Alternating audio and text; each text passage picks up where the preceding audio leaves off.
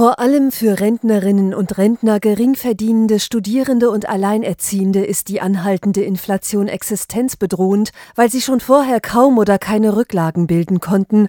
Das sagt Kerstin Suthold, Schuldnerberaterin beim Caritasverband in Hildesheim. Das Geld ist schneller weg im Monat und da locken dann natürlich so schnell zu bekommende Kredite und Darlehen und da verzetteln sich die Leute dann halt. Den Weg in die Schuldnerberatungsstellen finden die meisten aber erst, wenn der Gerichtsvollzieher vor der Tür steht oder der Fändungsbescheid im Briefkasten liegt. Und dann ist der Druck groß, die Leute sind völlig fertig mit den Nerven und kommen dann zu uns. Hier haben sie dann die Sicherheit, dass Expertinnen und Experten dabei helfen, den Schuldenberg abzutragen.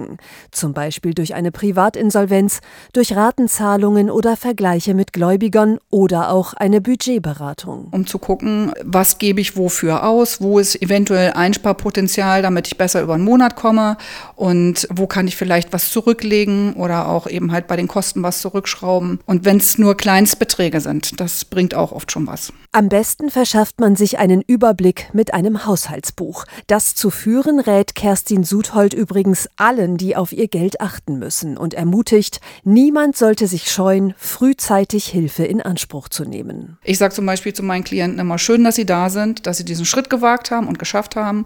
Und mir wird niemand verurteilt, egal aus welchen Gründen diese Schulden entstanden sind. Die Caritas Schuldnerberatung Beratungsstellen beteiligen sich auch mit öffentlichen Ständen an der Aktionswoche der Schuldnerberatung, zum Beispiel morgen und Samstag auf den Wochenmärkten in Göttingen und Duderstadt.